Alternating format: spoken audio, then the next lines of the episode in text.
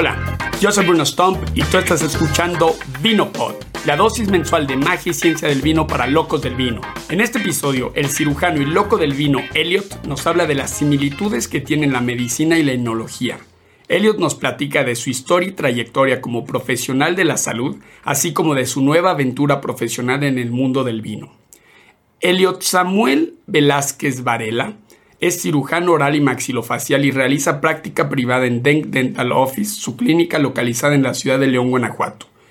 Elliot es también director general de Virtual Mex, empresa mexicana enfocada al uso de la tecnología 3D en procedimientos quirúrgicos en cirugía maxilofacial, cirugía plástica, ortopedia, neurocirugía y cirugía craneofacial. Elliot es un gran entusiasta del vino y además de haber tomado cursos de enología en la Escuela de Vino del Altiplano y en el Instituto Argentino de Artes Culinarias, es actualmente propietario del proyecto Top Gourmet Delivery, tienda de productos gourmet, café y vinos con conciencia y alta preocupación del origen de cada producto. Este episodio se grabó en febrero del 2023. Al final del episodio, Elliot nos da un update del arranque de operaciones de su tienda en concepto Top Gourmet Delivery. Quédate para escucharlo. Pues listo, el día de hoy, como siempre, eh, una estación muy bonita. Me contacta Elliot y me dice, oye Bruno, escucho Vino Pod eh, y me gustaría, estoy por armar una, tienda de vinos, ya nos vas a platicar de eso. Eh, y quiero vender tus vinos. ¿Y yo qué fue lo que te dije? Pues primero hay que probarlo. Sí, yo dije, no, yo gracias, buena onda, pero pues hay que probar los, los vinos y, además que crees, no están en botella, tienes que venir a probar del tanque, ¿no? Excelente, eh, el mejor momento. bueno, pues te, quiero dar la bienvenida, bienvenido a Vinopod. Muchas gracias, Bruno. Y mm, pues bueno, también te comenté que, bueno, tú no eres aquí de la, de la ciudad de Querétaro, eres de un estado aledaño, y de pura suerte coincidimos en este fin de semana. Correcto. Eh, entonces dije, mira, vente a probar los vinos y prendemos el micrófono y a ver qué sale. Y a ver qué sale. Entonces, bueno, pregunta obligada, platícanos, Elliot, o sea, ¿cómo te pica el bicho del vino? Correcto. Pues mira, Bruno, hace como unos ocho años que yo terminé la especialidad, eh, empecé a ir a restaurantes, a comer, a educarme un poco más en la cultura gastronómica, también un poco más en el vino. Me gustaba, me interesaba, lo disfrutaba. Entonces, pues como todo en parte doctor, que ahorita te explicaré de dónde, cuál es mi origen profesional, eh, me gusta profundizar en lo que me gusta y empecé a estudiar un poco más. Empecé a estudiar un poco más sobre el vino y desde ahí en adelante, pues, si no estoy haciendo cirugía, estoy tomando vino o leyendo algo del vino. Entonces, ese tiempo atrás es el que tenemos. A ver, Elliot, yo tengo una pregunta. ¿Por qué? Es, una. Ahora sí que te dicen que no hagas una pregunta que no conoces la respuesta. Es un. Genuinamente no conozco la respuesta. ¿Por qué le gusta tanto el vino a los doctores? es un factor, es un común denominador, ¿no? Seguro, seguro. seguro ¿Por qué será esto? ¿Sabes qué pasa? Yo creo que tanto a los doctores como a los que nos dedicamos a este tipo de cosas, o sea, mentalmente te ocupa, te ocupa mucho. Entonces, estudias, eres una persona que estudia, eres una persona que estás continuamente en formación, nunca lo dejas, sigues aprendiendo cosas nuevas. Cuando conoces algo que realmente te gusta, que generalmente está en relación, cuando eres cirujano, tu cabeza, pero tus manos, la arte con lo que tú te dedicas y también la parte de ciencia están unidas. Y el vino, al tener ese antecedente, seguro que nos lleva a que toda la gente y más doctores unen la parte de su antecedente científico, del arte de hacerlo, con el arte de beberlo y de saber de dónde viene y sus orígenes del vino, ¿no? Entonces, conocerlo todo eso y juntarlo con algo a lo que generalmente haces profesionalmente todos los días, seguro que todos los doctores les encanta. Porque fíjate que yo recientemente me, me tuve que hacer una cirugía de espalda, fíjate, una artrosis y lumbar. le, empuerqué en el militar y muchas locuras. Y ya a los 34 años, a un mes de que naciera mi hijo, ya la vida me cobró mi primer factura buena. Así, claro. Y mi doctor, o sea, típico, ¿no? Desde que le dije, no, pues soy enólogo, me dedico al vino así se desencadenó. Nos, nos veíamos y no sé un rato de consulta, un rato de plática. exacto, o sea, y, me decía, ay, tengo que cobrar una doble consulta, porque mira, ya nos pasamos una hora y media hablando, y le digo, no, el que te la tiene que cobrar soy yo, pues yo te estoy contando todas tus preguntas, ¿no? claro. Y, me, he dado cuenta, por ejemplo, la esposa de mi papá también es doctora, y la loca del vino, y yo pensaba que era un tema eh, de, ingreso, ¿no? De que, bueno, tienen, o sea, los doctores saben que... La que, posibilidad sí, de tienen la posibilidad. Pero ahora hay gente que también, no sé, por su profesión, pues tienen ingresos entre comillas altos, pero no están tan apasionados. Ahora esto que me dices me hace mucho sentido. En donde es una pasión de mucha dedicación, de mucho sacrificio. Totalmente. Y entonces te cuelgas de otra profesión que también, o sea, se Tiene dice... todo ese espíritu. Sí, siempre, siempre, yo sé que en, países de, de, viejo mundo, de que tienen, pero incluso por ejemplo en Argentina es donde yo escuché esto, que se dice que hay dos profesiones que no duermen, el doctor y el, el enólogo, ¿no?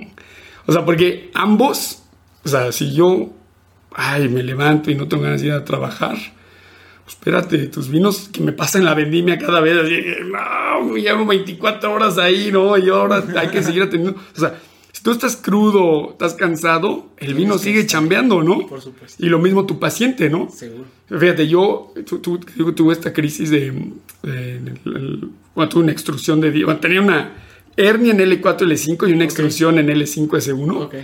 El 23 de diciembre, yo le dije a mi esposa, ya llévame, que me ya opere no me un, puedo mover. O sea, que me lleve un, que me opere un veterinario, o sea, lo que sea, quítenme esto. Quítenme y le hablé a mi doctor, me dijo, mira, sí te puedo operar, tipo, porque era 23 en la noche, te puedo operar el 24, pero es la mitad de mi equipo échale ganas y aguántate al lunes 26, ¿no? Claro. Y yo, bueno, pues órale. Y, y, es un poco esto que tú dices, ¿no? Es una profesión de mucho sacrificio, Totalmente. mucha investigación y nunca paras, ¿no? Nunca te detienes. Nunca te Toda la vida estudias, toda la vida estás ahí presente. Los pacientes mismos se van hoy, en este tiempo, con la posibilidad de conocer lo que se hace al otro lado del mundo por, por YouTube o por Instagram. Les permite ubicarse en cualquier lugar del mundo estando en México y buscan alternativas que sean novedosas, modernas, que estés en el momento que se están haciendo los procedimientos como se hace en cualquier lugar del mundo, ¿no? Entonces creo que nosotros pues tenemos que seguir avanzando con ese conocimiento y, y el vino evoluciona así también. Como nuestra profesión es tan milenaria y antigua, la, la, la, el hacer el vino también, en la actualidad se sigue transformando continuamente a lo que hoy nos dedicamos, ¿no? Seguro por eso tiene una gran unión tanto la enología con, la, con el área médica. Fíjate, que, así que hablando de temas espontáneos, Ajá. qué bonito, bueno, seguramente tú como médico ya lo habías hecho, yo la verdad es que es la primera vez que lo hago, qué bonita es la analogía del vino y la medicina, ¿no? Porque tú recientemente me preguntabas, oye, ¿qué opinión tienes de las vasijas de barro? Sí. Y yo te hablaba, mira, como método de vinificación, fue interesante en su, y, te, y, te, y, te, comento de mi nuevo approach, ¿no? Y creo, como tú dices, en, y después me dices, oye, este vino tinto que probé tuyo, ponlo en una lata, ¿no? Correcto. ¡Wow! Nueva técnica de vinificación, o sea, bueno, no, nueva técnica, o sea, de embotellado, de embotellado, presentación. de presentación. Entonces, todo va cambiando, va Así cambiando, es. va cambiando, ¿no? Nuevos métodos, hay que estar muy muy actuales en, el, en este tiempo. ¿verdad? Exactamente. Y por ejemplo, mismo en la medicina, ah, no sé si el término correcto es decir que se han dado pasos para atrás, me refiero a, por ejemplo, en mi caso, que llego con dolor de espalda, me dice mi médico, vamos a agotarnos primero la terapia conservadora, ¿no? Claro. Y dices, wow, eso es nuevo, ¿no? O sea, en, antes era, ok, te duele la espalda, te opero, se acabó, ¿no? Y espérate, ok, mira, él me decía, 60% de las hernias se curan solitas, la rehabilitación puede ayudar. Y, y él, o sea, mi médico me mandó, o, o, sea, terapia conservadora, ya me sé que de hecho lo paga el seguro, acupuntura, quiropráctico, ya. fisioterapia. Y estás hablando, o sea, y es gente seria que, que sí, realiza claro. esto, ¿no? Sí. Hice dos meses, ¿sabes qué? No jaló, ok, listo. Vamos a, a planear la computadora, a, la, la, cirugía. Ajá, el cuchillo, ¿no? Y hoy en este tiempo, hasta la planificación para una cirugía está en otros momentos. Puedes operar a un paciente por computadora antes de operarlo, tenerlo en un modelo anatómico en 3D, tener otras alternativas wow. antes de hacerlo con el paciente. Lo practicas, lo intentas, lo analizas, lo estudias antes de operarlos. Y eso es una gran evolución que ha pasado en la medicina y en todas las áreas, porque te permite hacer procedimientos previos a practicados. que te enfrentas en el día a día, ¿no? Y fíjate, fíjate qué interesante lo que dices, porque, o sea, ahora sí que está un poco biased, está, hay este prejuicio de que quiero que me opere el doctor viejo, entre comillas, porque ya operó mucho, ¿no? Pero mucha experiencia. mucha experiencia. pero por otro lado dices, pero los jóvenes traen toda la nueva técnica. Sí, pero no operado. Pero si ahorita tú me dices, mira, eres, en este caso tú no eres, soy un doctor, un médico joven, soy un cirujano joven, tengo toda la nueva técnica y además me he estado entrenando en estos modelos 3D. Antes de hacer. Antes de hacer, o sea, wow, está espectacular. Totalmente. De hecho, se allá va totalmente, ¿no? O sea, obviamente va a llegar un momento en el que tú puedas operar a distancia con cirugía robótica, pero en estos tiempos todavía continúas haciendo un poco de tus procedimientos antes de hacerlo con el paciente en un modelo 3D que tú en un consultorio lo puedes imprimir sin problemas rápido, obtienes una tomografía, con los software, los software hoy también ya son súper intuitivos te permiten hacer toda la planificación. Sí, no tienes que ser un programador, ¿no? No, no, claro que no. Tienes que ser solamente alguien que está acostumbrado a usar la computadora y estar dentro del software y de programas y manipulas, modificas, operas virtualmente a los pacientes y te vas ahora sí a hacer tu procedimiento, ¿no? Sí, porque claro, me imagino que de la tomografía, o sea, sabe, hablemos, digamos, ¿no? un tumor, ¿no?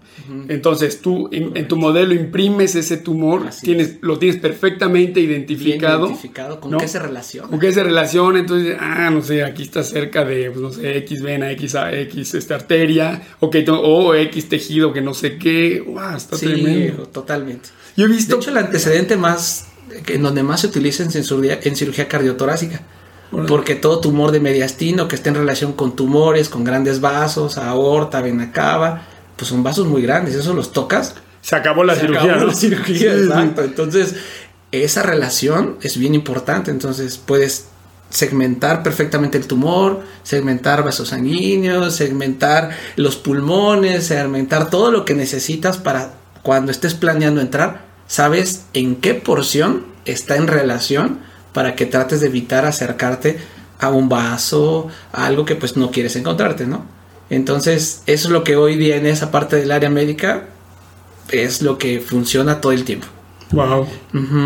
Y así en los vinos, ¿eh? Sí, claro. Así en los vinos. En los vinos es exactamente igual. Sí. Ha evolucionado. La, hoy lo sobreextraído, lo, lo, lo muy tánico, lo excesivo de barrica cada vez se va a ir haciendo menos común. A, mí eso es algo que, me da mucho gusto, la verdad, o sea, siento que es un acierto, porque está muy fácil estarse quejando de todo lo mal que está el mundo, pero la verdad, un gran acierto que tenemos y que lo lograron los consumidores es a detectar como un defecto un vino con mucha barriga. Sí. Porque eso, no, a la gente le atribuye mucho eso a Parker, yo ya no sé, pero yo creo que Ahora, son, no, quiere decir que no estuvo mal haber pasado por este momento, ¿no? En donde el consumidor olió un vino, ah, tiene madera, lo identifico, ya me siento que soy gran conocedor de vino. Sí. Y dice, espérate, ¿cuánto la madera ha mascado un, perfil único que tiene tu vino? En este caso, probamos mi vino, ¿no? Me dijiste, hoy está muy... Yo te dije, mira, tengo este vino joven, lo siento yo aún muy vegetal, no sé qué, y tú me dijiste, y, pero le dije, mira, pero le puse un mes de barrica, pruébalo ahora. Y tú me dices, no, a mí me gustó ese carácter vegetal porque, no me quiero echar en contra a todos los queretanos, pero sí es un carácter un poco de la región, ¿no? Totalmente. Es una particularidad de la región en Querétaro. Que es así, ¿no? Porque su viticultura es complicada, ¿no? Exacto. y, entonces, ¿y qué hizo la madera o qué hizo la barrica nueva? Mascó un poco ese carácter vegetal, ¿no? Entonces, sí. Le fue dando la sutileza para hacerlo equilibrado. Porque tú puedes ser muy exigente en pensar solamente lo quiero o muy tánico o demasiado seco, lo quiero muy frutal, pero encontrar como que el equilibrio de toda la columna vertebral es lo que hace que valga la pena, porque tú sabes en dónde estás, qué región, cómo es su clima, cómo es su entorno, entonces no te vas a esperar un vino con características de otro lugar, ¿verdad? Sino las que tienen realmente en esa zona. Y así es donde el vino va a ir tomando esas características Lo tomas y sabes que es en una región en Querétaro donde la viticultura es complicada, donde las vides, no yo no creo que haya más de 30 años alguna. Son, son vides aún jóvenes de todas formas que no van a poder dar unos vinos que tengan pues otro tipo de característica. Entonces uno va buscando esa, ese equilibrio que dices, este es un buen vino, para las condiciones, el lugar y la zona en la que estamos, ¿no? Sí, yo, yo creo que eso que dices, ya hablando un tema de, de opiniones, yo siento que es muy justo o, y que el consumidor lo hace cada vez más. No nada más evalúas si el vino está bueno o malo. También ya pones en perspectiva la región y dónde te encuentras. Sí. ¿No? A mí me ha pasado que, por ejemplo, fíjate, yo soy un loco, loco, loco, no lo vas a creer de los vinos tintos alemanes. Seguro. Y la gente me va a decir, ¿y te gustan los vinos de Burdeos? Y yo voy a decir, me encantan. ¿Cómo te pueden gustar los vinos de Alemania? Pues porque no los comparo. Claro. Es una cosa por sí solo. Exactamente. O sea, cuando tú pruebas un vino tinto con mucha acidez, mucha frutalidad, poco tanino, mucho color, y lo logras apreciar, acabas de destapar un mundo, un, un, universo hermoso sí, de cosas, pero fantásticas, ¿eh? Sí. Varita de, varitales autóctonos y nuevos varitales que están desarrollando en Geisenheim y todo esto. Sí. Tan interesante. Y después de ahí te puedes brincar a todas las cuestiones híbridas, no sé, del norte de Estados Unidos, o mi mismo Italia está haciendo cosas muy interesantes híbridas, Sí. o, o Suiza.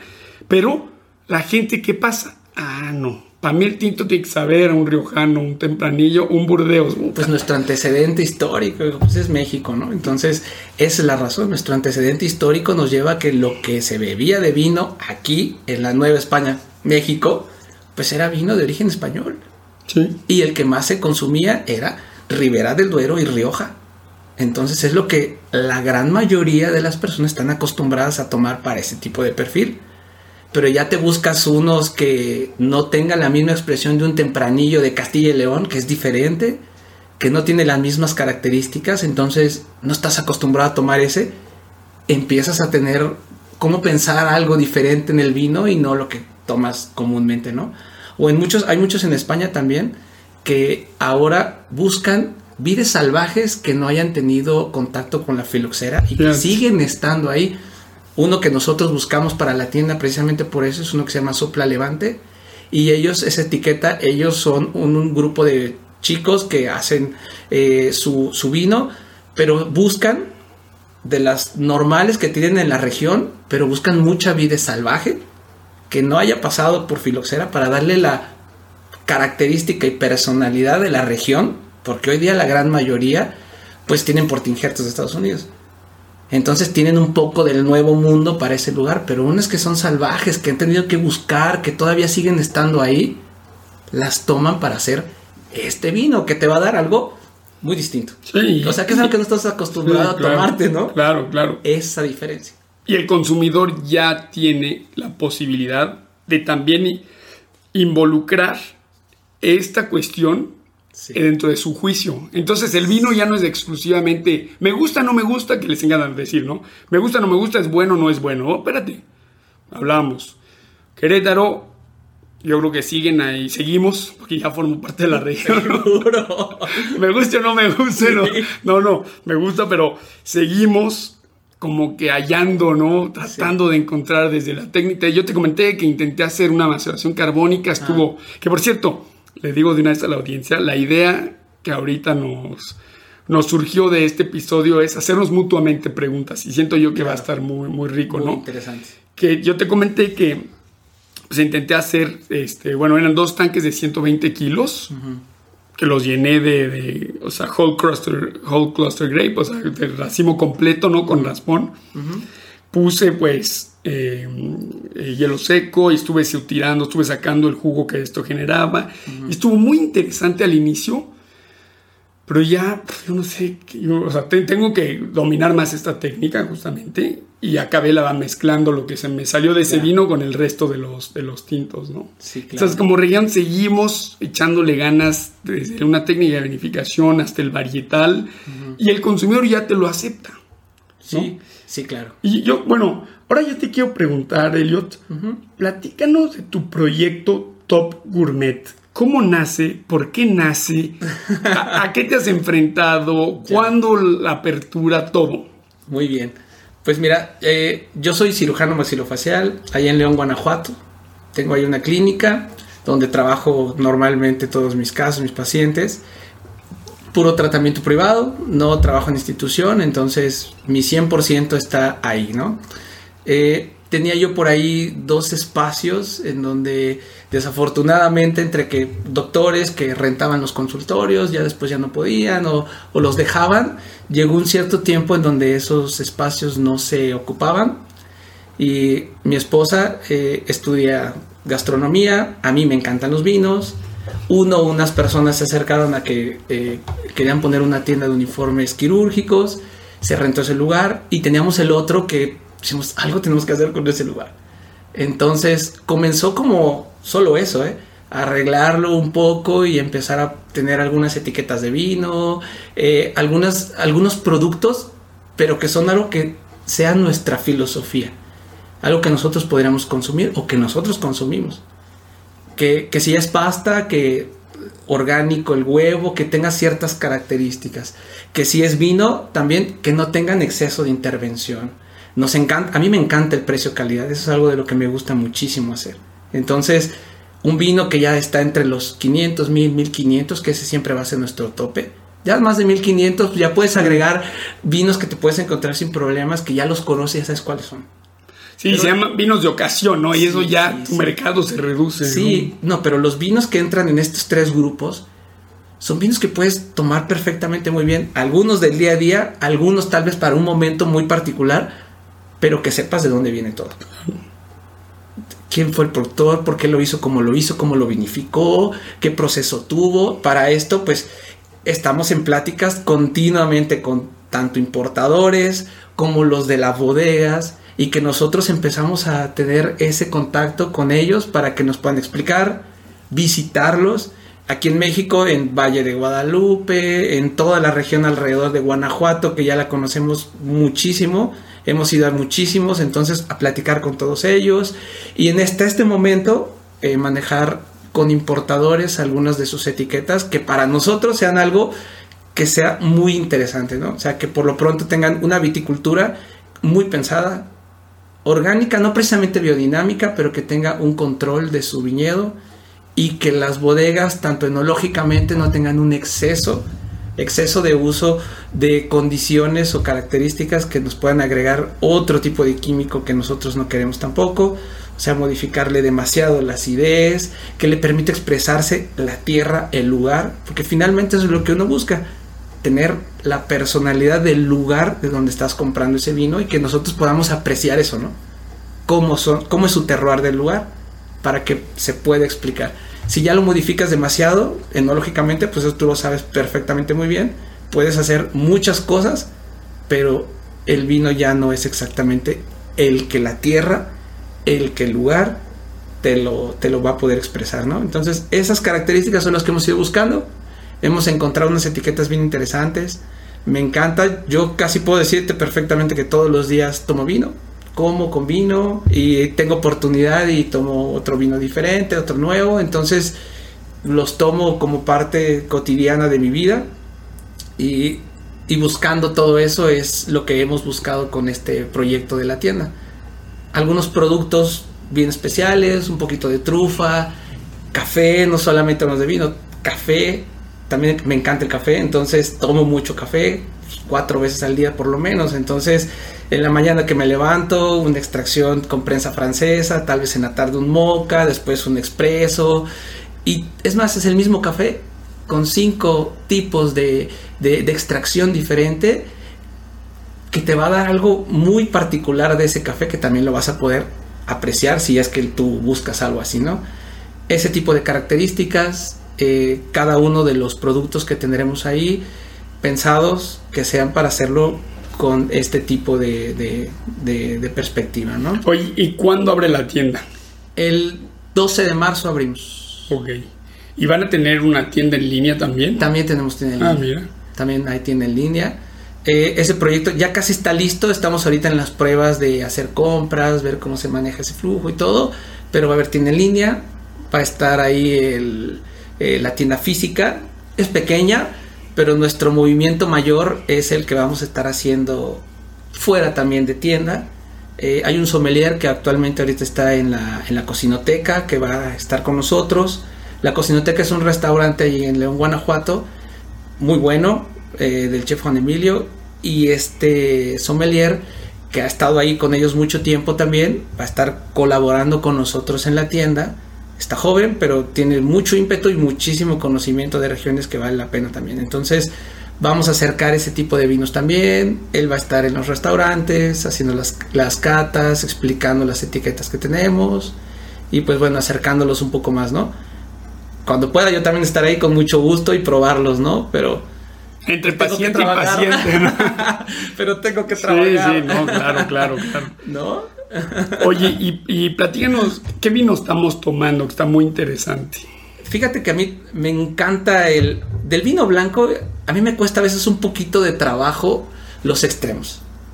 Eh, de hecho, hace muy poquito fui a un viñedo y eh, tomé un vino blanco, pero como estaba muy herbal, estaba demasiado o sea, todavía estaba demasiado joven, eh, le faltaba un poquito de carácter y al contrario de los vinos que tienen demasiada extracción, mucha barrica, los extremos no me gustan a mí.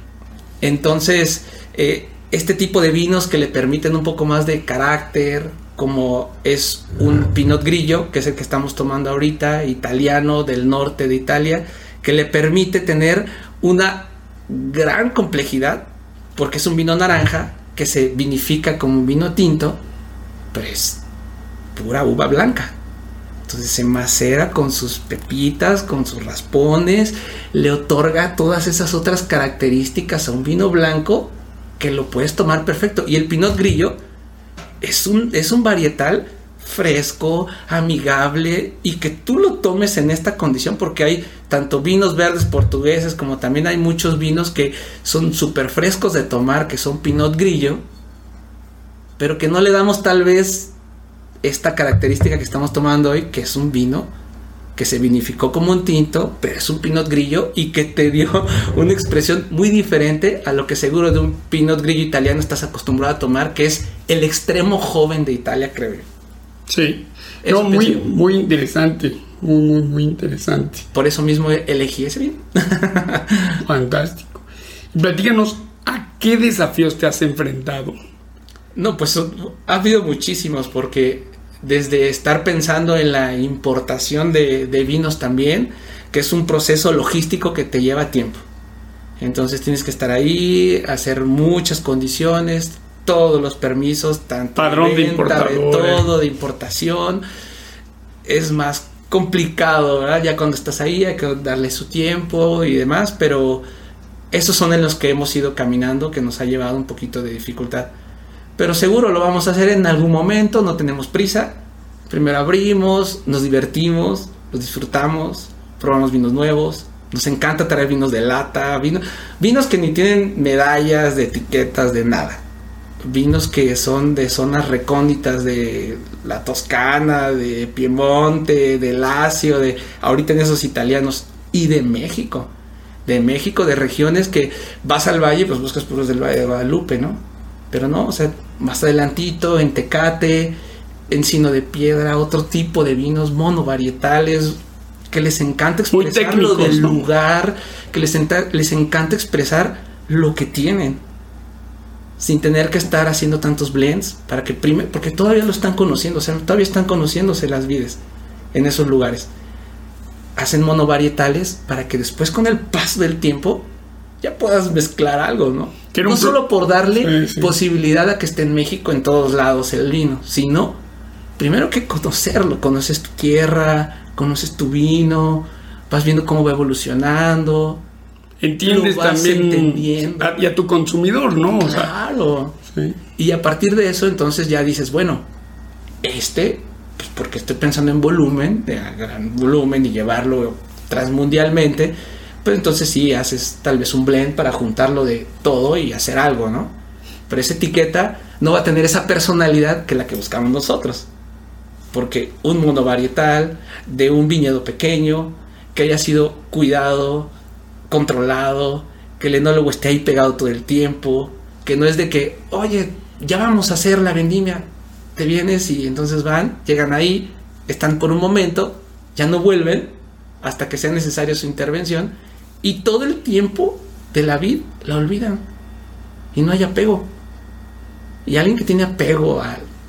Bueno, me encantan las plantas, entonces ven las plantas, o sea, tú las ves crecer todos los días, ¿no? Tú la vas viendo cómo evoluciona y, y el enólogo que le gusta, pues está en el viñedo viendo sus vides, cómo van creciendo, cómo va su, su evolución. Y esas características son las que le van a otorgar a su vino, porque también no lo van a afectar porque saben el trabajo que cuesta cultivar la vid. Y cuando ya la tienen, entonces le van a dar lo mejor que pueden para expresarlo correctamente. A mí eso es lo que más me gusta. Y eso no está en relación ni del costo, ni de, ni de las medallas, ni, del, ni de qué tan conocido es una etiqueta. A mí me gustó mucho que cuando probamos mi vino blanco, percibiste, ¿no? Que tenía este, esta punta de sulfuroso, este pico de sulfuroso, que yo te dije, a ah, mí lo acabo de estabilizar. Claro. O sea, bueno, más bien lo, lo terminé de ajustar, porque ya voy a meter en botella, pues no sé, quizás mediados o sí, mediados finales de marzo. Claro. Y tú me dijiste, ay, ¿cuánto le estás apuntando? No, le no, pues 35 miligramos por de litro. Sulfitos. Ah, de sulfitos. Tú me dijiste, ah, mira. A veces un poco. y, y, de hecho me dijiste, ah, perfecto, porque me gustó que en tu mente no es, yo quiero, que se me hace una, una moda absurda, modo, este, vino sin sulfitos.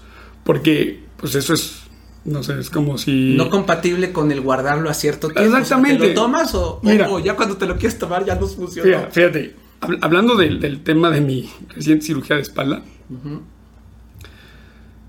hay una situación que llaman el, el, un neuromonitoreo, ¿no? Ah, sí. Y que lamentablemente mi seguro no lo pagaba y, y no lo pagó. Y yo tomé la decisión del neuromonitoreo, si lo tengo bien entendido, es una persona que está conectada a tus nervios tiempo real, ¿no? Y mientras te están operando, creo que es a través de un campo electromagnético, eh, electromagnético Que, que, le está diciendo al cirujano, oye, pues estás, a, no sé si es en milímetros o en qué, pero estás muy cerca del nervio, ¿no? Cuidado. Entonces, en tiempo real, sí. pues el cirujano dice, ok, me, voy me alejo tantito. Me alejo, me voy tantito para acá, tantito para acá. O, o, le dice, todavía no, todavía tienes margen, ¿no? Para irte un poco más para acá, en fin. Y yo decía, y fui a ver a muchos doctores, lógicamente, y habían unos que me decían, yo buscaba una cirugía de, de mínima intervención, claro. así que esas palabras existe, que usa padrino, ¿no? Totalmente existe, ¿eh? Sí. En la cirugía hoy también eso existe, y, mínima intervención. Y, y, entonces yo dije, bueno, pues mira, me, lamentablemente a mí me han cortado muchísimo el cuerpo, ¿no? Porque además tuve, un, a los 22 años tuve un tumor, y cuando me operaron, no sé si, ocho meses, o sea, un nasoangiofibroma. Ah, ok.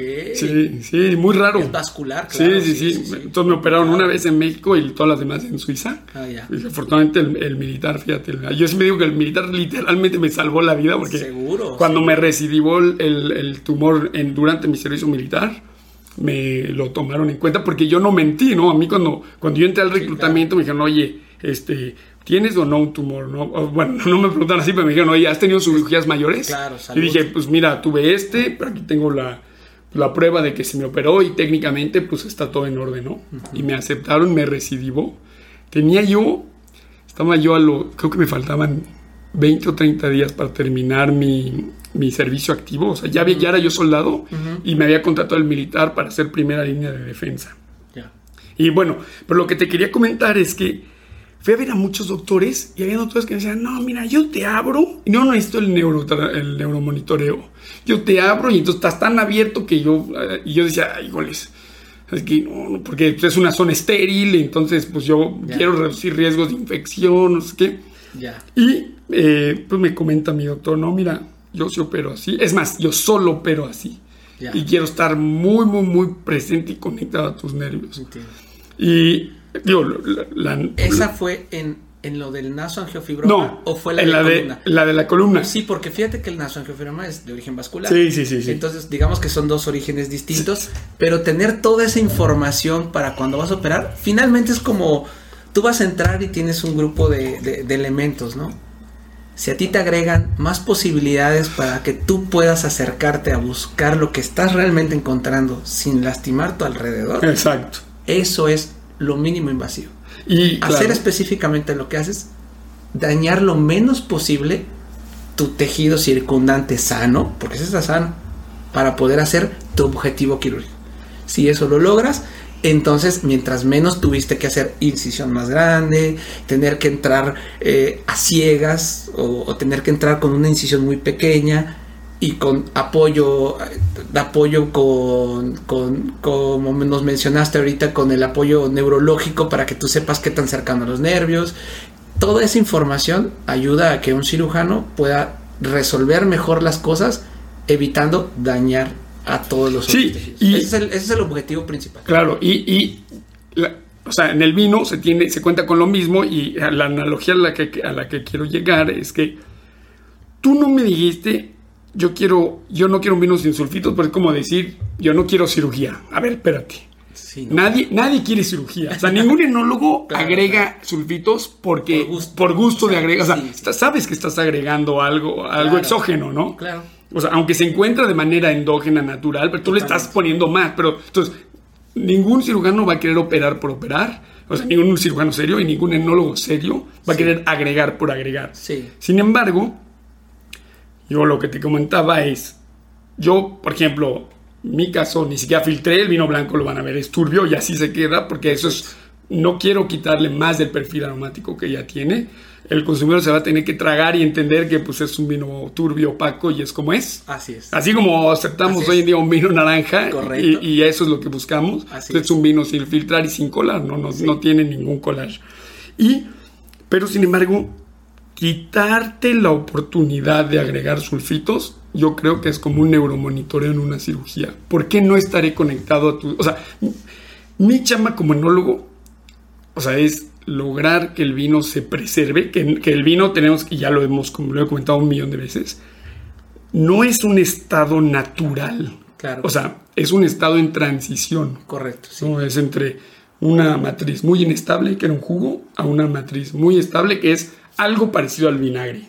Porque tienes, este, tienes situaciones oxidativas antes del vinagre que ya ahí se va a quedar. Un vino rara vez se va a convertir en vinagre. De hecho, Un vino ya estabilizado es vinagre. o sea, es que ¿sabes qué pasa? Que tu- tuve esta charla recientemente con, pues, con unos amigos que vinieron hace dos días a cenar, que me trajeron un vino en el 93 desde el año de mi esposa, fíjate. So- son tesoros. A mí me encanta Seguro. probar vinos viejos. A mí también Es- si pudiera hacerlo más seguido, lo haría más seguido. Seguro. Y me dice, ¿verdad que ya es vinagre? Tú fíjate que para convertir un vino en vinagre necesitas, para empezar, fíjate, ne- necesitas unas bacterias acéticas que necesitan muchísimo oxígeno. La gente que hace vinagre lo hacen en tanques de acero inoxidable. Y no hablo de, de Módena, ¿eh? o sea, el balsámico de Módena. Hablo de vinagre de vino. Ok. Son tanques de acero inoxidable a los cuales le inyectan oxígeno. Mucho oxígeno, porque son altamente aeróbicas. Muy bien. Y el vino no es, una, no es un sistema anaeróbico estricto, pero es un, se considera un estado anaeróbico. O sea, un vino cerrado, aunque le falte a tu vino de 3, 4 centímetros, de, de- o sea, tienes este espacio en cabeza, eh, se considera un estado anaeróbico. Sin embargo, tú me vas a decir, pero no sabe a vino. No, antes del vino tienes muchos estados oxidativos. Claro. Y eso, y de hecho, esta es una oxidación química. La, el vinagre es una oxidación bioquímica. Más bien es una metabolización bioquímica. O sea, sí puedes llegar a ácido acético por medio de la oxidación, es muy poquito. El resto lo tienen que hacer eh, pues estos agentes microbiológicos que se llaman acetobacter. Entonces está muy interesante que, pero a lo que quiero llegar es que el vino como tal es solo un estado en transición. Seguro. Como nuestra vida misma, ¿no? Seguro. O sea, es que está vivo. sí, está vivo, Está literalmente está vivo. Está vivo. Está vivo. Ahí adentro pueden pasar muchas cosas. Y en cuanto entra un poco más o menos de oxígeno, ese mismo vino en el otro lado del mundo, que alguien lo esté probando, la misma añada, del mismo lugar, ya tuvo alguna experiencia diferente. 100%. Mira, desde, yo de hecho de esto hice parte de mi tesis de investigación, en el transporte de los vinos. Un transporte, por ejemplo, yo en mi última etapa de Suiza antes de regresarme a México, yo vivía muy cerca de Ginebra y la región que más produce vinos, de hecho es una región muy famosa de esquís, X se llama el Valle, está ahí pegado al Monte Blanco, ¿no? Pegado al Monte Blanco de Italia y de Francia y Chamonix, todo esto, muy cerca de ahí. Era un trayecto como de o sea, yo simulé para, mi, para probar que mi investigación era, era pertinente, porque Suiza exporta muy poco vino. Dije, ok, imaginemos que soy una persona de Ginebra, que voy a esta zona cerca del Monte Blanco, que es muy, muy productora de vino, compro vino, lo dejo en mi cajuela un fin de semana de verano y me regreso. Yo logré demostrar que la temperatura del aire, y de hecho lo demostré por medio de análisis sensorial y, y análisis físico-químicos, esta persona que se llevó, ¿qué sucede? ¿Alguien no sabe de vinos? ¿Tú crees que, o sea, el yogurt, llegas a tu casa y lo metes al refri? Y el vino en tu mente es, ah, no importa, como no está refrigerado, ¿qué le puede pasar? Y tú lo acabas de decir, ¿no? Es un producto vivo. Así es. O sea, entonces, ¿qué pasó? Que yo simulé y de hecho, y, realicé físicamente estas, estas simulaciones. O sea, fui. La. La transporté, lo dejé, el vino en, un, en una cajuela. La temperatura del aire en la cajuela llegó a 65 grados. El vino se coció y por medio de análisis sensorial, en donde tú sabes, no puedes ni siquiera ver el color. Mm. En mi caso, yo, porque cuando un vino tiene un golpe de calor, ya tienes. Por ejemplo, si es un vino blanco, se desnaturalizan las proteínas, se vuelven visibles. turbio. Exactamente, se vuelve turbio. Sí. Y un vino tinto, pues bueno, generaste una, una le llamamos nosotros una oxidación flash. Entonces, pues ya también tuviste un impacto en el color, ¿no? Antocianos y taninos. O sea, algo pasó y tienes un poquito menos de color, ¿no? O sea, algo pasó. Entonces, yo lo que hacía es, por un panel de degustadores, probaban el vino, entre comillas, original, el, que, el que no se transportó y no tuvo un impacto de calor, contra el vino que sí tuvo este impacto de calor un fin de semana y yo ya noté eh, diferencias organolépticas, eh, o sea, significativas. significativas. Sí, y algo muy raro, esto es más así como, o sea, un paréntesis. Muchas veces, ni siquiera pude demostrar que fue malo, ¿eh? Atención. Ah, claro. O sea, hubo gente que decía. Solamente. O sea, nada más decían, ¿es o no? O sea, mis preguntas eran, ¿es o no el mismo vino? y nunca pones vino número uno y número dos, porque siempre en tu mente es, ah, pues el uno es el original. Entonces, es, el vino 323 y son etiquetas que le pones en la, pues en, la base de la, de la copa, ¿no? Este, ¿percibiste diferencias entre el vino 323 y el 588? ¿Sí o no? Claro. Eh, ¿Qué vino te gustó más? Curiosamente, o sea, había gente, aquí, aquí no pude yo demostrar que un impacto de calor era malo para el vino, por lo menos desde el punto de vista análisis sensorial. Interesante. Porque hubo gente que le gustaba más el que tuvo el impacto del calor. o sea, pero. claro, claro. Pero lo que tú comentas, yo pude mostrar que en un fin de semana el vino cambió. Fue diferente. Un fin de semana. Y que por cierto le digo a la audiencia que esto se lo lleven ellos de tarea, que cuando tú vas a un viñedo, degustas, te emocionas, compras, dejas el vino en la cajuela. o sea, Mira, mi opinión diría, o sea, le, vas a ocasionar cosas negativas, aunque el resultado sea positivo, estás, estás haciendo un resultado que el enólogo no pretendió. Entonces, yo diría, tengan mucho cuidado con eso. Seguro. No puedo dar más consejos. Seguro. O sea, porque yo tengo amigos que, por ejemplo, cuando van a Napa, me dicen, no, pues yo tengo, pues no sé, un amigo que entonces cuando estoy comprando vinos cada, no sé, X, X tiempo voy y dejo en su refri los vinos y luego regreso y sigo degustando, pero si no, el consumidor tiene ese problema. Tú imagínate, rentas un coche en Tijuana. Sí. Y dices, órale, me, voy, a echar todo el recorrido en California, ¿no? Que luego, luego ya tienes cosas muy interesantes. Seguro. cruzando la frontera, hasta te vas, no sé, hasta donde tú me digas. Hasta Sonoma. Exacto. tienes cosas muy interesantes, pero ¿qué pasa en todo ese inter, no? Sí. Sí, seguro, todo el tiempo que ya el vino tuvo un contacto con el cambio de temperatura, con la modificación de, del clima, de la luz, por supuesto que tiene una gran modificación. Entonces, sí, pues tenemos que considerarlo siempre cuando compramos el vino en el lugar y que todo el trayecto que tuvo haya tenido, por lo menos que una persona que lo tuvo, supo cómo guardarlo para poder presentártelo en el momento para que esa modificación no sea tan grande.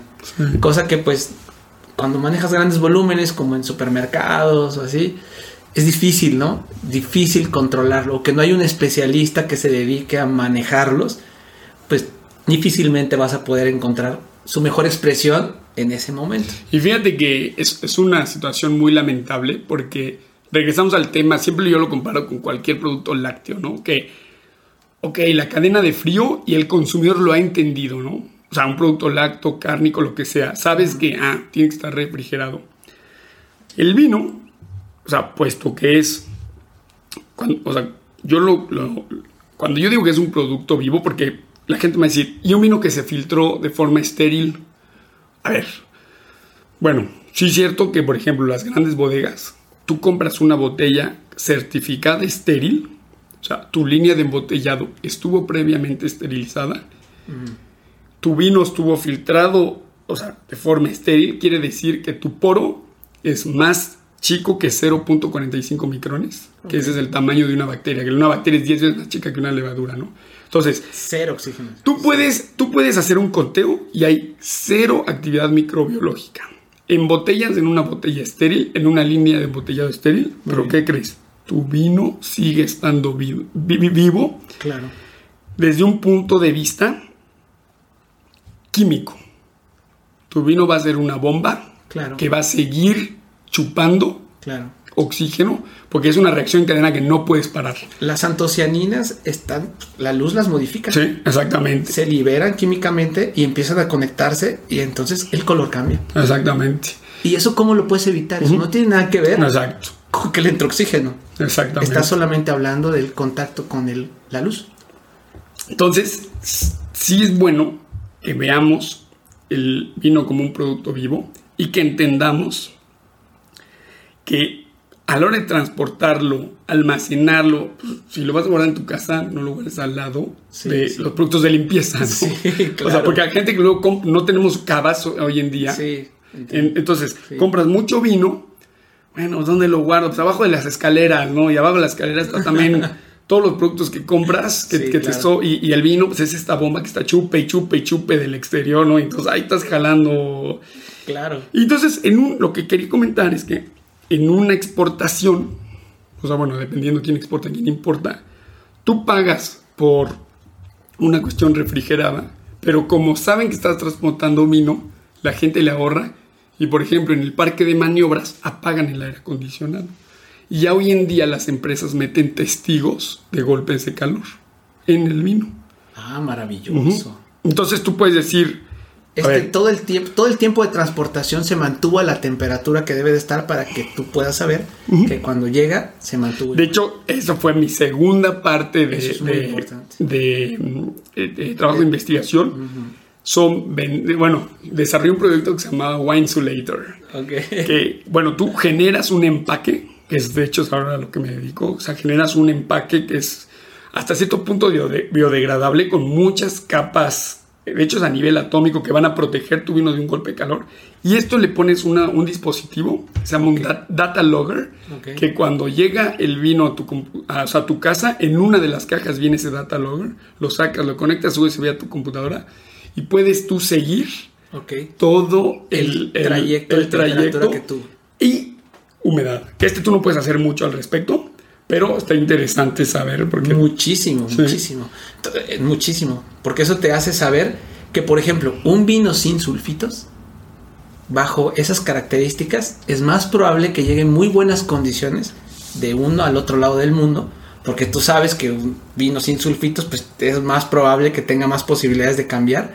Y si tienes esos controles para la transportación, seguro va a seguir el que lo está tomando en otro lado del mundo cuando lo prueben aquí, va a ser la más similar experiencia que van a encontrarse, ¿no? Entonces, eso seguro que sí vale muchísimo la pena. Y hablando en eso de los sulfitos, eh, bien importante, seguro que te han preguntado mucho sobre el dolor de cabeza en los sulfitos y que si está realmente en relación a los sulfitos. Eso yo es algo que también, por supuesto, que me lo he preguntado y como Sí. doctor te lo preguntas muchísimo Fíjate todo el tiempo. Fíjate y esto. hay un, hay, un, hay un artículo perfectamente que explica eh, este, la Universidad de Harvard al hacer un grupo de personas que les pone a probar eso sí es bien importante. ¿Quién ya se sabe susceptible al dolor de cabeza con el vino? A las personas que no lo son. Es importante porque, aunque se conocen los más de 400 eh, características químicas que tiene el vino, a, lo mejor a ti, una de las 400 te da el dolor de cabeza también de alguna cierta característica y a otra persona otra. Entonces, la primera segmentación es eres ya una paciente susceptible, o sea, ya te sabes que tomas vino y te duele la cabeza, así sea, no importa las cantidades. ¿Te duele? Sí y no. Porque eso es importante por lo que, por todo lo que sabemos que contiene, que no sabemos específicamente cuál. Exactamente. Y a esa segmentación de pacientes les agregaron vino de bajo sulfito y de alto sulfito. ¿Y cuál fue el límite? 50 partes por millón por botella. Ese es el límite. Entonces, pacientes que tuvieron dolores de cabeza, que siempre les daba de dolor de cabeza, independientemente de la cantidad de sulfito de más de 50 partes por millón por botella a menos, les dolió la cabeza. Lo que no solamente está en relación al sulfito, pero había pacientes del otro lado que con más de 50 partes por millón les dolió la cabeza. Sí. Y a los de menos de 50 no les dolió. O sea, el problema no es el sulfito, sí. es la cantidad. Claro. Entonces, claro, claro, más claro. de 50 partes por millón de sulfito en la botella le va, es probablemente que le duela la cabeza a gente que ya es susceptible que le duele la cabeza le va a doler, pero a la que no le duele es probable que sí le duela. Sí. Y no es la única razón. Sí, sí, la histamina y el metabolismo del alcohol provoca vasodilatación. Y la vasodilatación en un paciente que es hipertenso o es sano les puede dar dolor de cabeza. Entonces, tanto la histamina en sangre posterior a la ingesta de alcohol que, que la histamina... y vino y también estas características dan el dolor de cabeza. Pero esto es bien importante porque claro que es algo que uno se pregunta, ¿no? ¿Por qué te duele duele la cabeza sí, con claro. vino?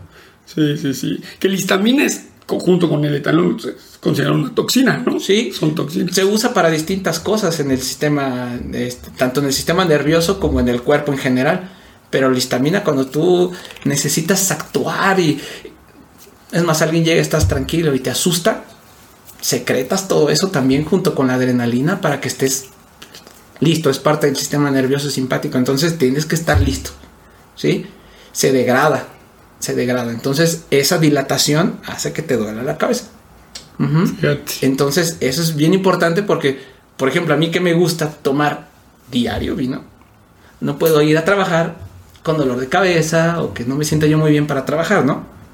Entonces, cada vez los vinos con mayor extracción, con más sulfitos, con más barrica, a mí, por ejemplo, me han hecho que pues de repente me duele la cabeza si me tomo una botella. Porque en algunos, yo te aseguro que este nos podemos acabar toda la botella y mañana nos duele la cabeza. Bueno, por lo menos a mí, que yo ya me conozco, ¿verdad? Sí, sí, sí, sí, sí. Yo sé que esta me la voy a puedo terminar y mañana yo a mí no me va a doler la cabeza para hacer lo que tenga que hacer. Entonces, ese tipo de cosas son también creo importantes porque son las preguntas desde el punto de vista médico que siempre también existen y que a uno le limita el tomar o no ciertos vinos, ¿no? Uh -huh. Por ejemplo, mi esposa está muy interesante porque cuando, cuando toma vino, ella hija de un enólogo también, o sea, la parte de aquí atrás, como de la mandíbula, le, le, cala, ¿no? Como decimos en México, ¿no? O sea, siente así como, ay, otra vez siento que... Ajá, exactamente. y, yo, y yo le digo, fíjate, curiosamente, yo lo detecté recientemente, te fijas que es con vino tinto. Entonces yo le digo, bueno, ahí quizás pues, debe ser un tema de tanino, ¿no? O, o, o un tema de, de, color, o sea, no sé. Sí, claro. Alguna relación tanino, entonces, o sea, polifenol definitivo, sí. algo te está generando una reacción. Sí. O sea, que tu cuerpo detecta ahí así como, ah, esto está curioso, algo como está pasando. una hipersensibilidad de tercer grado. Te das cuenta, es como, no es lo mismo que algo te toque superficialmente y como no hacen pruebas de alergia, o sea, superficialmente, y tengas ahí un prurito, algo que... Eso lo puedes tener cuando lo estás tomando, pero es de tercer grado. Pero a segundo grado, cuando entra tu sangre, puede hacer una reacción sistémica completa, ¿no? Pero es difícil a menos que tú sepas que eres alérgico a eso. Y para eso hay reacciones de hipersensibilidad de muchísimos grados y eso es lo que se maneja. Y algo de lo importante es la histamina. La histamina es lo que se secreta cuando tienes una reacción de hipersensibilidad. Y esa es la que te da esas características. Tanto el prurito, tal vez en boca que sientas algo. Eso. Se secretó histamina en algún lugar porque tienes esa susceptibilidad. Oye, y a ver, una pregunta quizás controversial. Si a ti uno de tus pacientes te dice, doctor, ¿me recomienda tomar vino desde un punto de vista salud médico? ¿Qué dices? Que sí, por supuesto. Por su contenido antioxidante. Como todo, si estamos hablando desde el punto de vista de su contenido de antioxidantes y demás, claro, siempre no sobrepasando la cantidad. Que eso es algo que a veces súper conocido entre médicos, doctores, cuesta trabajo porque nos encanta, ¿no? Entonces empiezas con una copa y tal vez en un día me acabo una botella fácil, ¿no? Entonces, desafortunadamente lo ideal, desde el punto de vista médico, pues es que te tomes una, dos, listo. Y con eso te, te aporta las características necesarias para que sí químicamente, porque tú también haces todo un, proceso químico, ¿no? O sea, a lo mejor hablamos de la química del cuerpo en cuestión de, la botella dentro del vino, pero la química que pasa cuando te tomas eso todavía no es tan conocida. O sea, te imaginas toda la química del metabolismo de todas las 400 sustancias que tenemos en el vino, qué es lo que realmente pasa con el cuerpo humano Sí, yo se me acuerdo. conocen 3, 4. Sí, yo me acuerdo mi. Pero las 400, no, eso no se sabe. Sí, mi profesor de química, siempre digo, lo he invitado a vino, pues, es un típico el ermitaño máximo. me dice, nunca voy a estar en tu podcast. Sígueme insistiendo, nunca. Pero él me acuerdo que me comentaba que una teoría por lo cual se cree, por ejemplo, que el vino indistinto blanco o tinto es benéfico en los o sea, entre comillas, ancianos, porque hoy en día ya no sabes, mi mamá tiene más de 60 años, digo, es una mujer que trabaja así, corre, hace todo, o sea, ¿cómo le va a decir anciana a mi pobre madre? Bueno, pero digo, a la gente de tercera edad, una teoría, y él dice que es el ácido tartárico, que aunque no lo metabolizamos, te le baja o, mantiene la acidez, eh, o sea, el pH ácido del estómago, y ayuda a los viejitos a la digestión. Por ejemplo, me, y me, comenta esas cosas, que claro, que al final de cuentas, porque el, vino sobre todo tiene ácido tartárico. Que fíjate, a mí me gusta mucho el, idioma alemán, porque el, es, muy, es un idioma muy intuitivo. Creo que ya lo comentaron en otros episodios, que el ácido tartárico en alemán se dice Traubensäure. Y Trauben quiere decir uva y Säure es ácido. Entonces es literal ácido, de uva. ¿no? Entonces, fíjate, es muy lo que tú comentas, es muy interesante que no sabemos la interacción a ciencia cierta. Claro. Definitivamente hay una. Ah, no, total. Y, se sabe que hay una, puesto que tú lo ves, ¿no? O sea, una, no sé, esta gente en Sardeña los le llaman los super longevos, ¿no?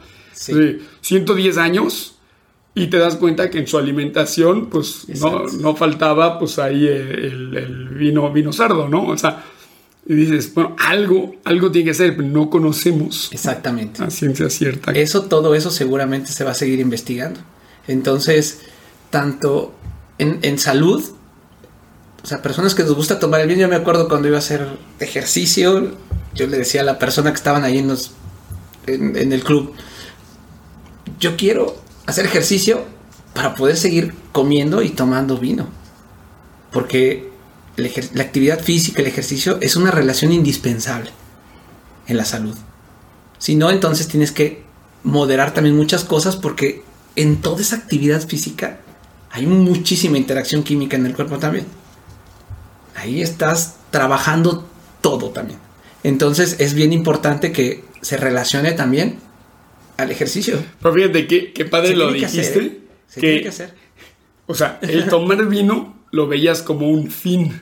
Ah, no y yo lo veo igual. yo, yo voy a hacer ejercicio para seguir tomando y, yo, y comer. Y yo lo veo igual. No, otra cosa. y también veo la experiencia gastronómica que es tomar vino. Es un fin, no nada más un medio para... Claro. Ah, o sea, por ejemplo, lo veo con mis padres, ¿no? Que ellos toman, o sea, mi padre toma siempre una copa de vino, muy a la europea, ¿no? A la hora de la comida, pero por costumbre y no forzosamente como un acto de degustación. Correcto, sí. Y yo sí lo veo con lo que tú acabas de comentar, ¿no? ¿Sabes por qué creo en eso es súper importante? Porque es la congruencia en lo que pensamos, ¿no? Si fuera un buen alimento, si hicieran muchas cosas, pues una persona que no tiene salud al estarlo tomando, si tú ves una persona excesivamente pasada de peso, con no control de su salud, con, y toma mucho vino, mucho destilado y come demasiado, ahí no hay congruencia entre que pensar que esto es correcto, que está bien.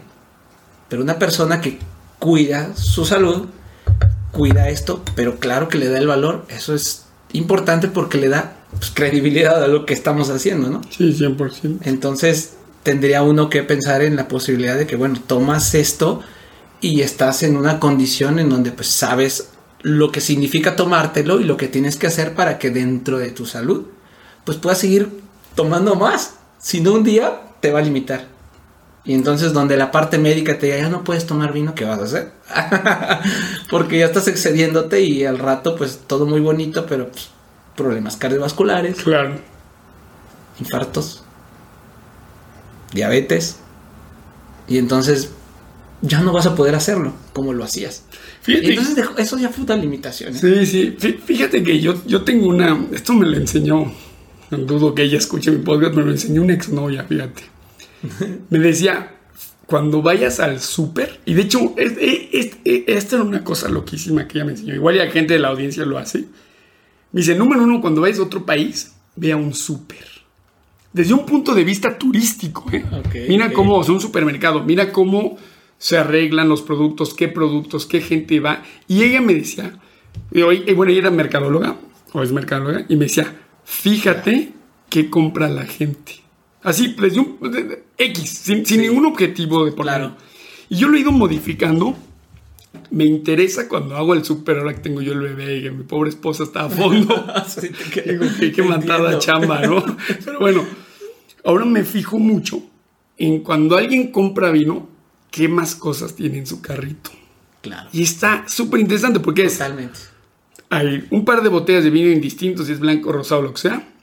Que hay también fruta, verdura, una botella de aceite de oliva. Eso. ¿no? ves, por ejemplo, pues, carbohidratos tipo pan. No ves eh, o sea, bueno, en general no digo. Sí, no, sí, te, entiendo, te entiendo. Y está muy padre que asociemos. Pues es cultura en eso, ¿eh? Exactamente, el vino a una cultura de salud. Totalmente. Por eso yo creo que también el doctor le encanta. Porque es una cuestión también de salud. El doctor, como que ocupado y preocupado por sí mismo y por lo que hace y los demás, ¿no? Entonces, siendo congruente con todo eso, pues te ocupas de tu propia salud también, ¿no? Porque si no te ocupas de tu salud, ¿cómo le puedes explicar a un paciente cómo cuidar su salud si tal vez tú no eres tan consciente de cuidar la tuya misma, ¿no? Eso también creo es bien importante, ¿no? Es congruencia finalmente, ¿no? Del pensar, hacer o decir y hacerlo, ¿no? Entonces, eh, en ese sentido, pues creo que puede ser algo también positivo y, y, pues bueno, que todos lo, lo consideren como está en relación totalmente a salud, en lo que nosotros hacemos y que esté, pues bueno, apegado a lo que nosotros estamos consumiendo de ella, ¿no? Oye, Elliot, y regresando a tu, a tu tienda, ¿piensan ustedes hacer vino propio en algún momento? ¿Tú piensas hacer vino? ya, sí, ya, ya sé. Por supuesto, ¿no? Como yo creo que toda la persona que está, que le encanta el vino, pues uno de sus sueños más grandes es pues, hacer tu propio vino, ¿no? En el mejor caso, desde tu viñedo, tus cosas, todo, ¿no? Sí, por supuesto, por lo pronto estamos ahí por unas pláticas con un, con un enólogo que ahorita está en el Valle de Guadalupe, que, que nos va él a procesar pues, todos los caldos, hacer todo esto y tener una etiqueta propia, ¿no? Pero siempre nosotros pues contemplando el, oye, pero el vino es un poco más orgánico, tiene... Y cuando la comunicación en ese sentido es un poco difícil, pues buscaremos la alternativa en donde pues sea como nuestra propia mentalidad, ¿no? Hasta el momento en el que le he dicho yo siempre a mi esposa todo el tiempo, me veo pues, cuidando mis plantas, mis, cuando esté ya más grande, que ya no tenga que vivir de lo que hago ahora, que tenga el tiempo suficiente para dedicarlo a mí y a ella y a nosotros, pues estaré en un lugar así lejos de civilización, con las plantas, con los vides, haciendo el vino, a conciencia, como a nosotros nos gustaría tomárnoslo, ¿no? Entonces, nos llevará un tiempo todavía, ¿no? Pero ese es, el, ese es uno de nuestros objetivos y por lo pronto sí tenemos ahí ya una plática para nuestra... Ya hay un acercamiento. Sí, ya, ya, ya. Fíjate que si yo le puedo comentar, o sea, bueno, algo que yo aprecio mucho, o sea, y, si puedo comentar esto a la audiencia, de la gente que se quiera lanzar a crear una etiqueta, yo les diría, número uno, ve con una persona. Un profesional. Es como si te duele, como tú hiciste, te duele la columna, vas a ir con un ortopedista especialista en columna. Exactamente. Entonces, y lo primero es... Vas con un especialista. Vas con ese especialista. Claro. Y yo, por ejemplo, algo que o sea, le pareció raro a mi médico. Es, Oye, ¿me puede dar referencias de gente que has operado? Claro. Y me dice, ah, me dice, mira, qué raro que no o sea, la gente no lo pregunta y lo debería hacer más seguido. Totalmente. Y digo, no, pues mira, me gustaría, o sea, por ejemplo, has operado gente joven, ¿no? Dice, porque no es lo mismo operar pues, a alguien con, no sé, cinco hernias en la espalda a una mujer con cinco hernias de 70 años y además con pues, una situación de masa ósea media rara, etcétera, a pues, una persona, entre comillas, sana, de 35, 34 años, que pues aquí es más bien es un tema mecánico, ¿no? O sea, Totalmente. Me dice, no, mira, pues están estas tres, cuatro personas, échales un telefonazo. Mira, esta la acabo de operar, te puedo decir cómo es su situación ahorita post-operado. Así es. Y estas otras dos las operé hace tres años. Márgales y diles cuánto ha cambiado y cuánto no ha cambiado su, su, vida. y yo lo que le diría a la gente es, acércate con una persona profesional y en este caso prueba sus vinos.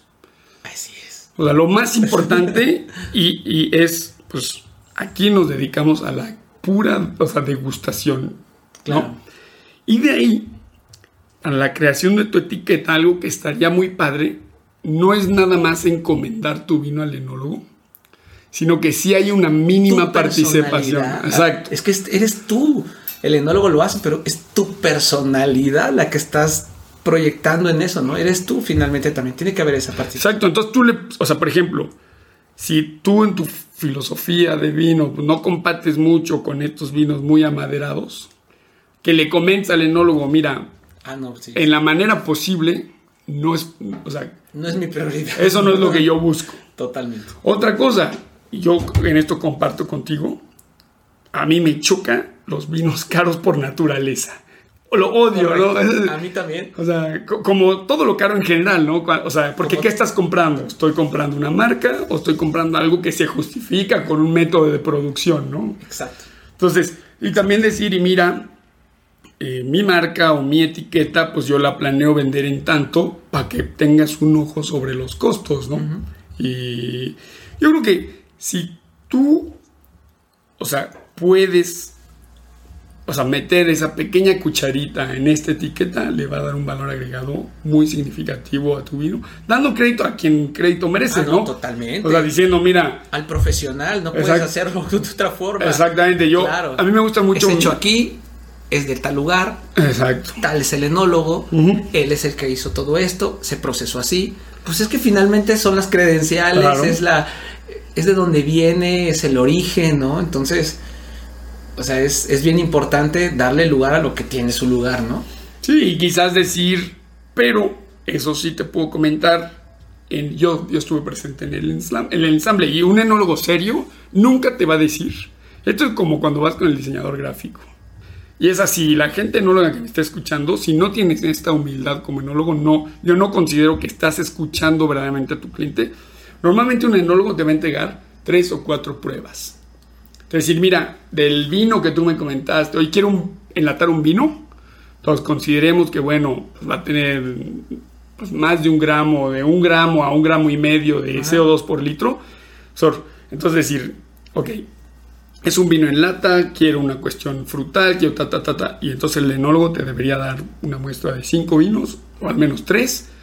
A ver, ¿qué perfil estás buscando? Tengo de mucho aroma, mucho ácido, eh, poco tanino, poco color, hasta pues de otra cosa, ¿no? Y tú decirle, oye, pues que, ¿qué, ¿qué onda si hacemos entre el 1 y el 4? Haz de cuenta que lo que yo cuando platiqué con el, con el que estábamos diciendo, mi propuesta en ese sentido fue, ¿me puedes enviar embotellado puro mono varietal de tu ubicación, joven y de guarda? Y yo esos, yo, cuando ya estén aquí, voy a hacer mis mezclas y yo voy a probarlos para que diga esto con esto, este con este y con esto hacemos lo que soy yo. Porque si no, imagínate, entonces tendríamos que tener una... O sea, ya alguien ya determinó cómo iba a ser ese vino, porque a lo mejor en una bodega lo que le interesa es sacar un caldito ahí que tiene guardado desde hace mucho tiempo, ¿no? y que a lo mejor no está tan bueno, ¿no? aquí lo muevo, ¿no? Ahorita lo muevo, ahorita alguien me lo compra y lo muevo rápido. No. Sí, sí, sí. Eso es pues, con conciencia, como cuando vas a comprar un vino, vas, buscas. Cuando te conoces, no te, te tardas. Yo me tardo, me tardo muchísimo. Me tardo, pregunto y todo. Y después de muchas cosas, tomo mi elección. Así sean 100, 1000, 2000, 3000, 5000 pesos, lo que te gastes en el vino. Es tu mejor elección porque lo que tú pagas por ese vino ya fue tu elección. Ahí fue donde tú desmenuzas el por qué tú consideras que vale eso ese vino. Y por eso nosotros peleamos mucho el precio-calidad. Y en la tienda es algo que nos interesa totalmente. Que el vino que probemos que esté dentro de ese parámetro tenga las características de lo que se tiene que probar, independientemente de que ya lo conozcan en otro lugar o que ya sea muy popular o que ya ya lo probaste y entonces vas a probar lo mismo, ¿no? Porque pues eso no va a pasar. Ahí es probar otra cosa que no, a lo mejor no lo has probado, pero puede ser que dices, ah, mira, esto está diferente, ¿no? Diferente porque tal vez ya has probado tempranillos y vas a tomar un tempranillo de otra región de España que no estás acostumbrado a la de, a la de siempre, ¿no? Y que entonces estás buscando de otra región de Italia, del Pinot Grillo que tú estás acostumbrado, ah, pues este tiene otras características que a lo mejor no, no, no lo ubicabas, ¿no? Entonces de ciertas regiones en donde a lo mejor hay algo diferente. Y eso es, eso es lo único. Porque haz de cuenta que eso es lo que nosotros normalmente hacemos cuando buscamos un vino. Oye, Elliot, y bueno, y para terminar, platícanos cómo te puede contactar la audiencia y contactar lo más importante, Top Gourmet. En Instagram, ahí tenemos la, la, página, se llama precisamente top.gourmet.delivery. Eh, Y ahí nos pueden encontrar a la tienda. Yo como som con w.elliot, en donde me gusta lo de los vinos. Eh, como doctor es cmf.elliot.som y ahí estamos. Ahí es donde más o menos... También como ¿eh? doctor metiste el som. ¿Qué crees que sí? Porque...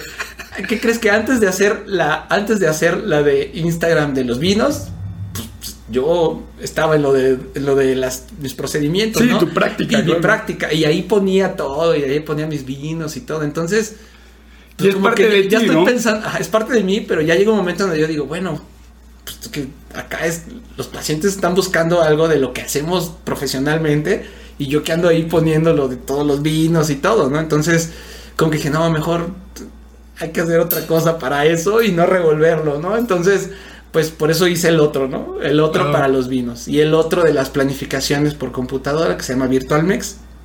Y eso es lo que hacemos, ¿eh? Y nos ocupamos y nos encanta, eso es lo que hacemos. Pues miren, yo, yo le quiero agradecer a, a Elliot porque se tomó el tiempo de, pues de venir hasta acá, ¿no? Y agradezco mucho pues, el haberte trasladado. Agradezco mucho también haberme contactado. Pues yo le recuerdo a la audiencia, mira, vino Hugo Pacheco de Toronto, bueno, de Niagara on the Lake, viene tú de otro estado, o sea, contácteme, soy una persona normal, ¿no? Sí, sí, sí. O sea, y, si tengo vino en la bodega, pues podrán venir a probar, y si no, pues bueno, destaparemos unas botellas. Y gracias nuevamente. Te auguro, te auguro mucho éxito en esta tienda, ten por seguro bueno, ojalá puedas tener este, también mis vinos ahí en, en exhibición. seguro, y si no los compran, yo me los voy a tomar. y bueno, y yo, yo también te estaré visitando por ahí, estará, estará muy interesante. Muchas gracias.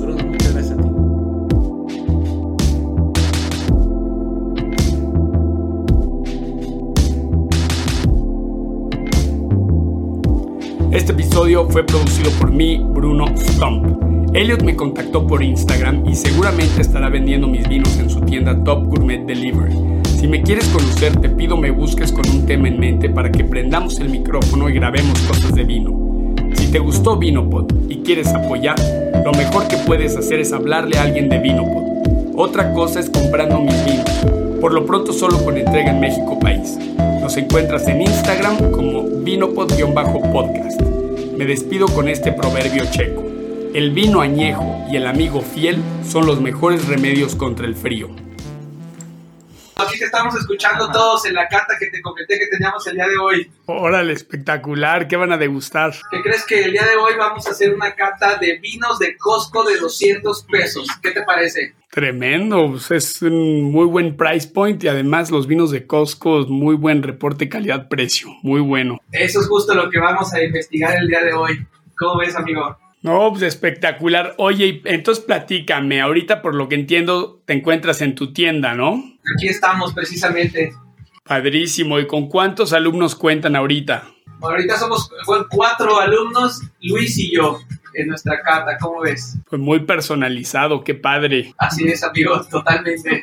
Exacto. Oye, pues bueno, pues la idea era pues rápido saludarte y para entonces la audiencia ya escuchó nuestro episodio, muy muy interesante. Y bueno, obviamente yo les prometí un update al final del episodio en donde me gustaría que nos platiques cómo fue la inauguración y cómo ha ido pues este qué mes y medio desde tu apertura oficial. Correcto, amigo. Mira, tenemos un mes y medio que abrimos, eh, todavía como tal una inauguración eh, no la hemos realizado, la tenemos contemplado hacer cumpliendo los tres meses de apertura, que es en donde nosotros todavía estábamos haciendo como todo el, conocimiento de, la tienda y conocer el, mercado de lo que estamos haciendo. Pero hemos tenido buenas respuestas, hemos estado muy contentos porque eh, hemos tenido buenas catas, hemos aprendido mucho con todos los que nos han acompañado. Y aquí está también Luis, que es el sommelier que está con nosotros en la tienda. Y, pues hemos aprendido bastante, ¿verdad, Sí, sí, sí. Sí, sin duda alguna, digo, está, ha estado bien interesante ya que eh, pues poco a poco hemos ido, creo que generando este tipo de catas de mucha conciencia. Eh, creo que al final ese es el enfoque que, buscamos también. Todas han sido catas ciegas, eh, incluso para nosotros, digo, nosotros hacemos la selección de los vinos, pero la cata ciegas también pues la realizamos nosotros. Y pues de esta manera generar un criterio, ¿no? Un criterio basado pues en lo que probamos, en lo que identificamos, en lo que vamos comentando en mesa y pues que ha estado bien interesante y que por lo pronto eh, pues somos poquitos los que caemos aquí, pero esperemos que poco a poco vayamos siendo más y más los que vayamos teniendo este tipo de prácticas ¿no? y este tipo de catas y criterios que vamos haciendo. Fabuloso Luis y muchas gracias y mucho gusto de, conocerte eh, finalmente, bueno, aunque sea de voz. Oye Luis, y quería hacerte una pregunta. Em, ¿En qué horarios se están dando las catas? Eh, a las 8 de la noche es la cita, entonces prácticamente de 8 de la noche a 11, 11 y media que vamos terminando ya formalmente la cata. Ya con todo el esquema, que al final es, eh, las, las catas aquí las dividimos pues prácticamente en tres fases. Una primera fase donde damos eh, cierta información que, creemos muy interesante, algún artículo, damos incluso algunos datos que se consiguieron de catas anteriores y demás. Pasamos a la degustación de los vinos, la cata ciegas, y después hacemos una pequeña degustación con alimento, basado obviamente pues, en el tema de los vinos que seleccionamos para el día. Ok, ok, muy interesante. Oye, ¿y la gente se puede inscribir a catas de forma individual o es un paquete al que tienen que asistir? No, prácticamente es individual y y sin nada de, burocracia prácticamente. Es quiero aprender y quiero catar y adelante, vente, ¿no? O sea, invitadísimo. Ok, y requisitos, pues que te haya picado el bicho del vino, ¿no? Justamente, nada más eso, nada más eso, llegar con ganas de probar eh, varios vinos y tener también pues la, mente abierta de que, oye, pues vamos a probar un vino naranja o vamos a probar un vino natural o vamos a probar algo así diferente a, la cotidianidad que se suele degustar solo entre tintos blancos y rosados, ¿no? Buenísimo. Oye, ¿y la gente sabe anticipadamente qué es lo que se va a degustar ese día o llegan y es sorpresa? No. Es sorpresa. Es sorpresa. Lo, lo, único que sí mencionamos eh, es a lo mejor la región, bueno, el país. Porque sí hemos hecho selección de, oye, pues van a ser vinos de España, pero de las comunidades autónomas hasta el momento se sabe, ¿no? O Italia y pues, la denominación no la sabemos hasta el momento, ¿no? Entonces lo único que se sabe es país y tantán. Ni menú sabe. Así es, amigo. Por ejemplo, también les damos algunos artículos que, por ejemplo, el día de hoy platicamos un poco sobre también algunos de los fenoles, cómo ubicamos la maduración de los de fenólica en la uva para poder hacer vendimia y tratamos de encontrar también algo de información científica que pueda fortalecer la información que tenemos en las catas para que le demos esa conciencia de, de, que el vino eh, lo podamos identificar ya como algo un poquito más técnico, ¿no? No solamente de, ah, huele a fruta y huele a lo que quieras, ¿no? Sino que tenga un origen del por qué estamos oliendo lo que olemos y de dónde viene en la parte estructural y de la creación de... Pues suena, suena muy interesante, hasta yo me quiero, me quiero inscribir. No, algunos vas a dar clases también. y, y no sé si si alguno de sus alumnos ahorita pueda dar un testimonio, no sé si alguno de ellos ya ha participado en, unas catas eh, previas y que rápido le comenten a la audiencia su opinión. Sí, por favor. De hecho, aquí sí tenemos una, chef, una chef que se llama Sandra Pisano, que ya nos ha acompañado en múltiples ocasiones. Y chef Sandra. Hola, ¿cómo estás? Hola Sandra, mucho gusto. ¿Qué tal, Bruno? Pues bueno, soy testigo del origen de este gran proyecto y la verdad muy fan de, lo que están haciendo Elliot y Luis, que me parece que es algo importante porque generalmente vas a una cata y ves lo mismo siempre. Este, y aquí la verdad es que lo están haciendo diferente, yo creo por eso regreso y, y se están haciendo famosos porque ya ahora ya te dicen ya no tengo lugar o algo así. Necesitas ya tarjeta de Club Premier, yo creo, algo así. Pues les deseo una, una excelente degustación y, nos estamos viendo pronto para una clase que voy a estar impartiendo con ustedes. Y, bueno, pues hasta la próxima. Gracias, amigo. Muchísimas gracias, Bruno. Un gustazo.